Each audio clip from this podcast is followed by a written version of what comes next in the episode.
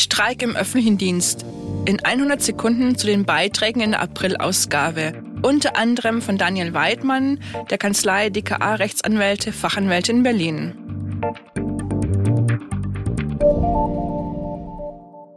Für Arbeitnehmer ist die Teilnahme an einem rechtmäßigen Streik ein Grundrecht.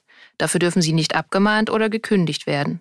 Bezahlen muss der Arbeitgeber sie während des Streiks allerdings nicht. Gewerkschaftsmitglieder erhalten als Ausgleich zumindest Streikgeld. Für Beamte gilt dagegen ein Streikverbot. Bei Teilnahme verlieren sie nicht nur ihren Anspruch auf Besoldung, sondern begehen ein Dienstvergehen und werden im schlimmsten Fall aus dem Beamtenverhältnis entfernt.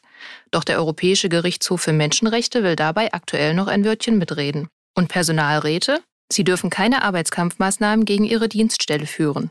Das bedeutet, in ihrer Funktion als Personalratsmitglied dürfen sie nicht zum Streik aufrufen, keine Streikunterstützung leisten und auch nicht versuchen, Personalratsziele, etwa eine Dienstvereinbarung, per Streik durchzusetzen.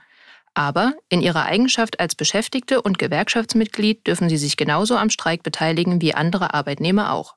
Die Beteiligungs- und Mitbestimmungsrechte bleiben im Streik unverändert bestehen. Und auch die Personalratsarbeit geht ganz normal weiter. Beispielsweise kann der Personalrat die Beschäftigten in einer Personalversammlung über die Tarifziele und Tarifauseinandersetzungen informieren. Alles Wichtige zum Thema Streik im öffentlichen Dienst lesen Sie ausführlich in der Aprilausgabe Ihrer Zeitschrift Der Personalrat.